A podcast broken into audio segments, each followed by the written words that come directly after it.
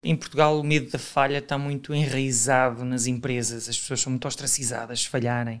E, ai meu Deus, que horror, falhou, vou ser penalizado na empresa até ao fim dos meus dias. E não, não é assim no, no, no mundo. Eu não quero dizer no primeiro mundo, porque Portugal é um país bastante moderno. Mas noutros países onde a cultura de trabalho está mais evoluída, uh, a pessoa que falha é, à pessoa que falha é-lhe dada uma segunda hipótese e uma terceira hipótese desde que se sinta que aprendeu com os erros.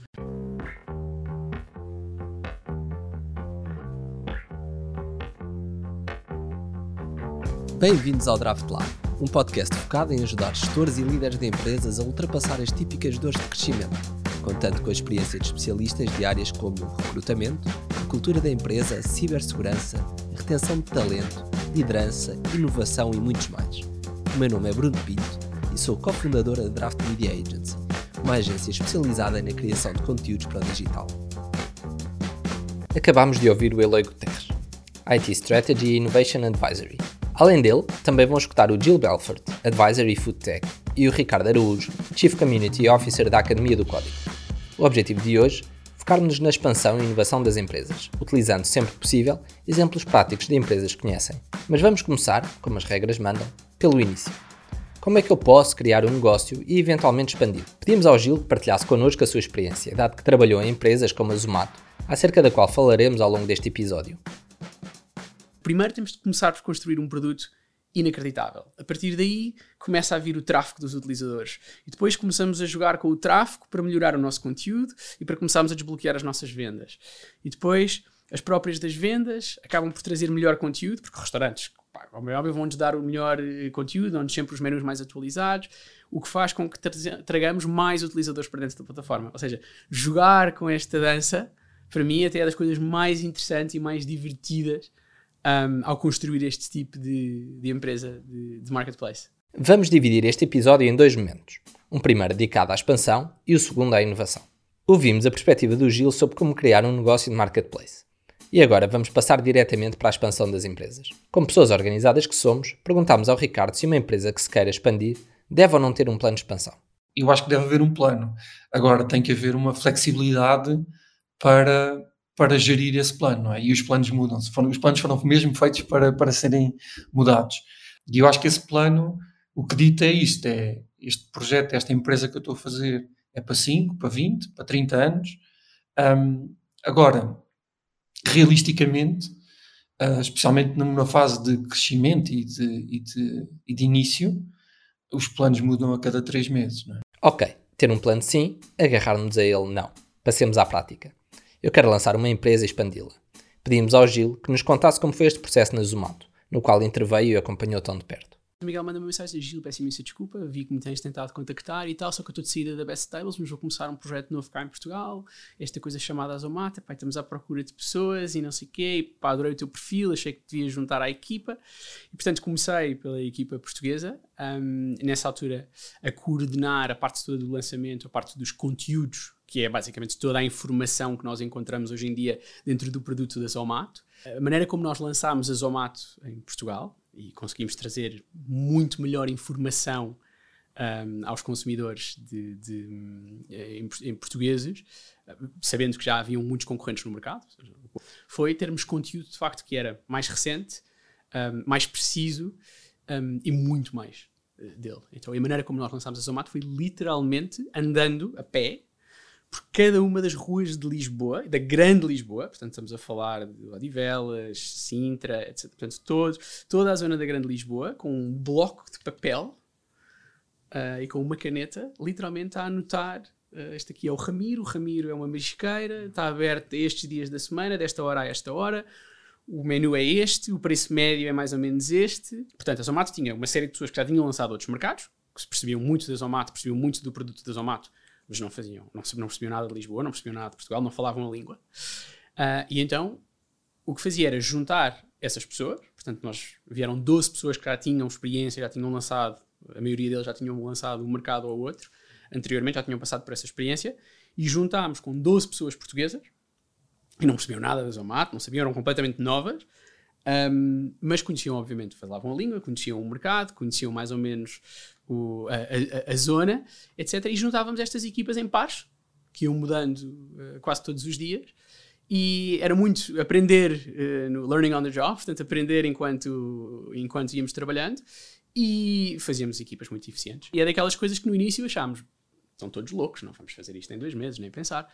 Um, e a verdade é que acabámos por fazer em cerca de mês e meio, tínhamos conseguido percorrer uh, as ruas todas, todas, todas, todas, todas de Lisboa, tínhamos conseguido passar essa informação toda uh, para o site. E era, e era um, uma função muito engraçada coordenar tudo isto, quase como um mapa de lançamento uh, muito bem sucedido na altura da Zomato. Nós, em cerca de seis meses, já tínhamos cerca de meio milhão de utilizadores a utilizar a plataforma. E, portanto, o lançamento foi extremamente intenso e extremamente rápido. Nós, cerca de um mês e meio, dois meses depois, já estávamos a operar em Lisboa. Na altura, foi uma coisa que nós levámos muito a peito e que tornámos uh, quase como um, um, um dos pilares do trabalho que fazia a nossa equipa, que era esta equipa de conteúdos, que era tem que estar perfeito temos que ter tudo e temos que dar o litro extra para garantir que estamos a passar a informação correta e que queremos aos nossos utilizadores. A Zomato já existia. Foi fundada em 2010 na Índia. E em 2014, o Miguel Ribeiro, Country Manager da Zomato Portugal, ficou com o desafio em mãos de lançar a aplicação de restauração em Portugal. Em 2019, a aplicação já contava com quase um milhão de utilizadores e em 2021, para além do serviço que já proporcionavam, passaram a fazer entregas em casa. Está constantemente em mudança e melhoria e o Gil Belfort, que hoje já não integra a equipa, contribuiu para este projeto vencedor. Depois de nos ter contado resumidamente todo o processo, perguntámos-lhe: é mais fácil expandir uma empresa que acabou de ser criada, do zero, ou que já está implementada no mercado? Já tive vários cargos em que o desafio era, por exemplo, lançar um mercado do zero, um, filo na Zomato, filo na Fever, depois uh, acabei por fazer em alguns mercados também dentro do contexto da Home 19, filo no, no contexto da, da Portuguesa, que era a minha startup e aqui passa muito por hum, passa muito por hum, por aplicarmos a experiência que já temos, uh, olharmos para um problema e encontrarmos a forma certa de o resolver. Mas pelo menos na minha experiência, mesmo quando achávamos que tínhamos um playbook extremamente rígido, a magia na verdade está em conseguirmos pegar no playbook como um framework relativamente amplo e, utilizarmos o nosso know-how, a nossa capacidade de compreensão, a nossa capacidade de resolução de problemas e dentro, de, dentro do esqueleto que é esse framework, um, utilizarmos esses, todos, esses, todos esses pontos para aplicar a nossa magia e adaptarmos aquele plano ao, ao sucesso. Numa startup não é diferente. Pode parecer mais fácil partir de uma aquisição, mas não é. Se nós acharmos que quando começamos do zero, começamos do zero, quando começamos numa aquisição, começamos no menos 4. É muito complexo um, fundir. Isto, obviamente, depende. Há muitas coisas que se podem fazer a nível de trabalho de casa, na própria aquisição, na maneira quando se faz a due diligence, etc. Mas ao juntar duas empresas, tu tens maneiras diferentes de fazer as coisas, tens culturas diferentes, tens pessoas que já lá estão há anos, com vícios, com tudo. É muito desafiante porque tu, enquanto quando tu começas do zero, é literalmente ok, estamos na linha de partida, vamos todos juntos. E assim desvendámos o tema que se segue expansão por aquisição ou fusão, ou por parceria. O que é? Quando uma empresa expande por aquisição, significa que adquiriu uma outra empresa. Se o faz por fusão, significa que duas empresas se juntaram. Se se trata de uma expansão através de uma parceria, será o acordo que duas empresas fizeram, sem que nenhuma delas detenha a outra ou percam a sua autonomia para crescerem em conjunto, juntando sinergias. Vamos ouvir o Ricardo Araújo, que partilhou connosco um bocadinho da estratégia e história da OutSystems, onde trabalhou durante vários anos nunca fizemos merge and acquisition com, com outras empresas, simplesmente fizemos a ligação, uh, parcerias estratégicas do ponto de vista tecnológico, uh, num contexto tecnológico, em vez de estarmos a desenvolver determinadas áreas de produto, simplesmente integramos com, com outros produtos já existentes, e isso acelerou bastante o, o nosso crescimento. Existe muita coisa por trás, mesmo em pequenas empresas, que são muito diferentes, desde salários, desde a cultura, e, e, quando a gente fala em cultura, estamos a falar coisas como há, há, gestores muito mais empáticos do que outros, há formas de gerir muito mais, eu vou chamar humanas, do que, do que outras, não é? E, e este respeito pela pessoa pode ser tão diferente de empresa para empresa que depois um M&A não vai, não vai, não vai resultar. Não vai resultar pelo choque cultural, não é? E nesses contextos, uma parceria funciona provavelmente muito melhor um, porque tu beneficias de uma equipa que está focada num determinado produto, um, defines muito bem qual é o protocolo de comunicação entre os dois e depois tu vais beneficiar desse protocolo sabes que podes contar, não é? Portanto, tu aportas valor na tua cadeia uh, por parceria e, e, e, eu acho que é, que, é uma, que é uma vantagem muito competitiva, especialmente quando são áreas muito, grandes, muito diferentes, não é? No entanto, elas podem se complementar. Além da expansão por fusão e aquisição, existem outros tipos de expansão, nomeadamente a geográfica, sobre a qual os três nos deram o seu parecer. Vamos ouvir o Gil, em primeiro lugar, que partilhou connosco as dificuldades que encontrou quando, depois de uma aquisição por parte da Zomato de uma empresa na República Checa, teve de implementar lá a aplicação. Ou seja, o modelo de negócio era muito diferente daquilo que era o da Zomato. Um, e, portanto, com isso tivemos que perceber uh, de que forma é que reestruturávamos, onde é que precisávamos de acrescentar mais experiência, onde é que precisávamos de adicionar recursos. Por exemplo, a parte de produto, a parte de conteúdos não existia. Ou seja, tivemos que construir do zero uh, uma equipa de conteúdos para dois países, ao mesmo tempo que estávamos a gerir uh, as equipas atuais, perceber, conhecer as pessoas, perceber quem é que era bom fazer o quê, onde é que podíamos estruturar as pessoas, e ao mesmo tempo que estávamos a tentar fazer uma migração tecnológica uh, das duas plataformas, as traduções de todo o site, e garantir que ao fazermos a migração, que na altura eram cerca de 36 cidades onde eu já tinha um cliente, que não perdíamos clientes, não perdíamos receita. Já o Eloy, sobre o mesmo tema, introduziu um ponto bastante importante: terem atenção à cultura do país para onde queremos expandir. Além disso, deixou algumas dicas de como poderá ser estruturada uma expansão geográfica. Nunca subestimar o fator cultural, aqui é a chave. Nunca subestimar. Há um produto que estamos a desenvolver aqui, de repente queremos vendê-lo na Rússia, sem estudar, perceber eh, bem o mercado, sem perceber como é que ele vai ser aceite, se culturalmente vai existir alguma barreira, é um erro. Depois, a nível da proximidade física, por exemplo, Espanha é muitas vezes visto como o primeiro mercado de expansão geográfica. Porquê? Por causa de eficiências logísticas. Há muitas plataformas logísticas que servem Portugal e Espanha. Portanto, o last mile não é uma barreira. Culturalmente também não somos assim tão distantes. Portanto, todos esses estudos têm que ser feitos quando estás a pensar numa, uma expansão geográfica. Mas imaginemos, vou-te dar outro exemplo. Tu queres, tu queres ir para uma nova geografia e até é bastante radicalmente diferente da tua. Imagina que queres ir para Singapura. Queres atacar um mercado do Sudeste Asiático. Tens uma empresa de serviços, és muito bom no que fazes, uh, tens uma equipa de desenvolvimento cá, tens 50 pessoas cá e queres, queres começar a servir aquele mercado. Então tu tens três alternativas consoante o grau de investimento e o tempo que estás disposto a perder. É? Então a primeira é mandas um, um, uma scouting team para lá para perceber como é que é o mercado, perceber quem são os players, começar a fazer alguns contactos, fazer networking, perceber quem, quem são possíveis parceiros e tudo mais. Isto é maneira mais lenta. Mandas um sales guy que vai, que vai sendo um bocadinho também key account, percebendo uh, se, há, se há vontade para os seus serviços, como é que podes ir para lá. Ele fica assim num, num espaço de co-work, não gasta muito dinheiro, podes dizer que tens lá uma presença. Isto é uma maneira mais lenta, mas menos custosa. Tu complementas aquele, entre, aquele prestador de serviços. Então tu chegas lá e olha, quero fazer uma parceria com vocês. Eu quero prestar esse tipo de serviços na vossa zona geográfica. O que é que isto permite? Permite entrar com o nome deles. Além de entrar com o nome deles, já tens brand awareness e já tens conhecimento de leads locais que possam, possam beneficiar com os teus serviços.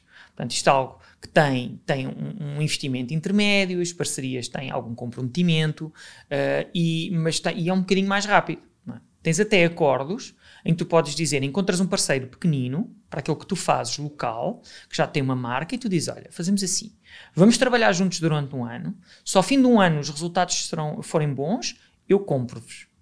Isto corre bem, além do, do revenue share que temos, pá, dou meio milhão, o que for, a avaliação do vosso revenue vezes multiplicador X e compro-vos. Faz um acordo destes. Isto é um, um, um, passo ainda mais avançado do que só uma parceria. E depois tens o all-in. É de eu vou, eu vou abrir um escritório, mesmo que seja pequeno, senta uma pessoa, senta duas pessoas, o que for, Uh, eu vou, uh, se calhar, uh, os primeiros seis meses, eu vou andar a fazer um scouting de clientes, a perceber como é que está o mercado, contrato uma pessoa local para gerir projetos locais, porque quando alguém em Singapura tem um problema, uma urgência e precisa de ajuda, não vai ligar para Portugal, que se calhar ainda não acordou. Ou, ou, precisa de uma voz que lhe atenda logo o telefone. OutSystems, por exemplo, no Japão, começou com um parceiro, assim que o parceiro adquiriu uma dimensão bastante grande, percebeu, não, faz sentido, nós temos aqui uma presença local, abriu um pequeno escritório, X anos mais tarde expandiu. E por falar em OutSystems, vamos ouvir o Ricardo. Qual, como é que eu saio do meu conselho, como é que eu vou, como é que eu vou expandir o meu negócio e como é que, como é que eu procuro novos mercados. E depois, a partir disto, começa a perceber, tenho que perceber muito bem e conhecer muito bem o meu produto, não é? Como é que ele é diferenciador nestes novos mercados que, que nós estamos a fazer. Agora vamos entrar na expansão por integração vertical. isto é, a internalização de várias etapas sucessivas de uma cadeia produtiva por uma empresa ou grupo empresarial. O exemplo mais atual e paradigmático é a Netflix. Para além de ser uma plataforma de conteúdos de terceiros, passou também a produzir séries, filmes e documentários. Vamos escutar o Eloy, que nos explicará o conceito através do exemplo da Amazon. Quando expandes na tua cadeia de valor, na tua supply chain, eh, tu estás a controlar mais partes da, da, do teu processo de entrega de valor.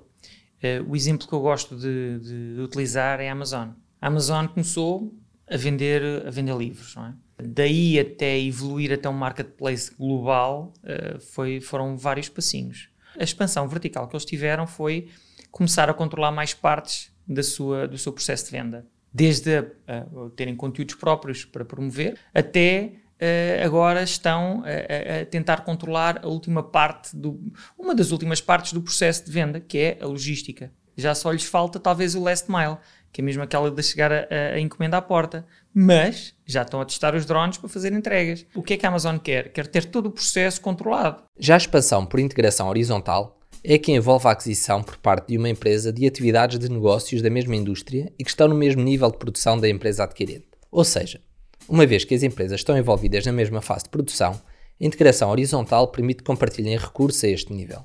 Um exemplo prático desta ferramenta de gestão estratégica que reforça a posição de um negócio no mercado é a aquisição de uma fábrica de sapatos por outra fábrica de sapatos concorrente. O outro exemplo será dado pelo Eloy. Espantem-se, é novamente a Amazon. A nível de expansão horizontal, eles tiveram a dois níveis. Tiveram uma expansão geográfica e, ao mesmo tempo, como empresa, abraçar outras áreas de negócio. Isto parece tudo megalómano, mas todas as expansões têm desafios. Pedimos ao Ricardo Araújo que nos contasse quais foram os desafios que a OutSystem, um dos poucos unicórnios portugueses, enfrentou a quando da sua expansão. Podemos já adiantar a resposta pessoas, ter as pessoas certas. O primeiro desafio foi, foi perceber como é que na altura já o Paulo tinha a visão de a empresa ser a melhor do mundo. O desafio pessoas é um desafio que é, é permanente. Não sei se aperceberam, nós hoje estamos com quatro gerações no mercado de trabalho, que é uma coisa que nós não vimos antes. É muito engraçado se ver pessoas que, estão ainda, que ainda estão no mercado de trabalho e começaram e não havia computadores, ou os computadores não estavam generalizados e tiveram que fazer esta aprendizagem e para pessoas que já nasceram com um iPhone nas mãos. E, portanto, nós estamos num confronto de gerações de, que é muito difícil para as empresas de conseguir gerir isto. Em 2011, nós mudámos relativamente a forma de, de, de entrevistar algumas áreas da empresa. E, portanto, começámos a fazer speed, speed interviewing, que era uma coisa que não existia. E, e de repente começámos a fazer uh, dias de recrutamento, que era uma coisa também inovadora na altura. E, portanto, tens que inovar no, no espaço concreto de, de, recrutamento. Por outro lado, manter as pessoas, este jogo de atração de pessoas é contínuo. Passemos agora à segunda parte do episódio, a inovação. É importante estabelecer desde já que inovar não se trata somente de tecnologia. Qualquer ideia transformada num bom produto ou serviço pode ser considerada uma inovação, e não precisa de ser alguma coisa especialmente revolucionária. Pode tratar-se apenas de uma solução que ofereça aos clientes uma melhor experiência na compra de determinado bem ou serviço. Mas vamos começar. Como é que as empresas podem inovar? Vamos ouvir o Eloy Guterres que nos traz o conceito de sprint. Antes esse caminho, em que tu percebes rapidamente se estás a ir pela, pela vereda errada, do que estares a apostar no cavalo errado durante um ano, dois anos, a enterrar dinheiro, recursos, paciência.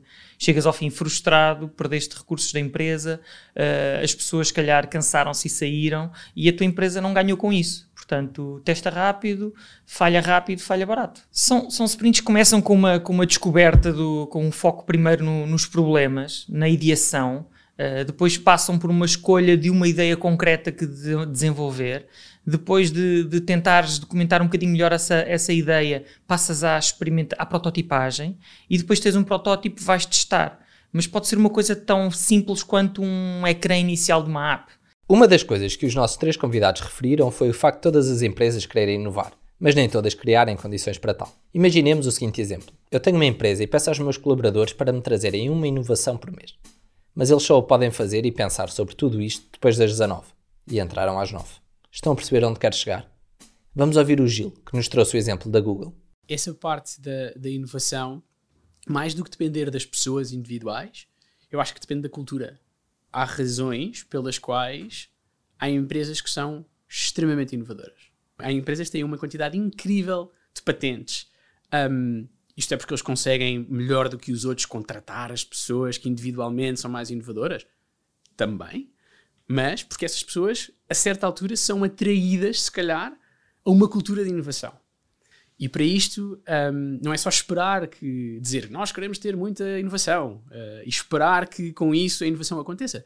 Uh, temos alguns exemplos fantásticos disto. A Google, por exemplo, faz uma coisa chamada 20% Time. Uh, não sei se estão familiarizados, mas basicamente é que um dia por semana a Google diz a todos os empregados: vocês não queremos que vocês trabalhem nos vossos projetos que têm assignados, queremos que vocês trabalhem em algo completamente diferente. Podem trabalhar em projetos novos, coisas fora da caixa, etc uma grande parte dos produtos hoje em dia que representam a maior parte da receita da Google começaram com projetos de 20% time. Para termos uma, ino uma inovação, para conseguirmos de facto encontrar uma maneira melhor de fazer as coisas, temos que encontrar muitas coisas que não funcionam. Já o Ricardo, sobre este tema, referiu a importância dos colaboradores estarem dentro dos objetivos do negócio e daquilo que podem melhorar. A partir estes, estes caminhos todos, trazer as pessoas para, para, o, para o contexto em que estamos a trabalhar e eu acho que é mesmo, é, é fundamental nós conseguirmos atingir este, o, o, resultado que queremos, não é? A transformação do negócio, melhorar o serviço, um, ou, ou, melhorar a qualidade do, do, do produto e muitas vezes até reduzir custos. O Eloy, por sua vez, apontou um dos pontos que considera mais críticos numa empresa que queira inovar: a sua liderança. Há muita falta de formação para a inovação nos, nos, quadros médios e superiores nestes temas. Eu acho que tem tudo a ver com coragem, com formação e com uh, os traços de caráter da pessoa que lidera. Mas o bom líder uh, tem que dar liberdade às suas pessoas para criarem, para falharem, tem que os proteger dessa falha. É nessas tentativas e falhas que às vezes surge, eureka, a boa ideia que merece que, que a empresa aposte para, para, para, se diferenciar das outras. Isto não existe inovação em part-time. A pessoa tem que estar focada em, em ser inovadora todo o seu tempo. Quanto tempo é que o CEO ocupa do seu tempo a ser inovador? Com inovação. Quanto tempo? Se gasta menos que 30%, a empresa vai ter problemas no futuro. E agora vocês podem estar a perguntar-se: mas o que é que é preciso para inovar? O Gil referiu uma visão maior. A inovação, embora não possa ser criada em laboratório, não, não possa ser criada artificialmente, eu acho que pode ser fomentada. E nesse alimentar, nesse apoiar, nesse acompanhar, pode-se fazê-lo uh, numa certa direção. Como eu já vi sucesso muitas vezes dentro do, do contexto de empresas, é através de alinhamentos numa visão maior. Uh, se calhar, se estamos no ramo hospitalar, isto pode ser nós queremos.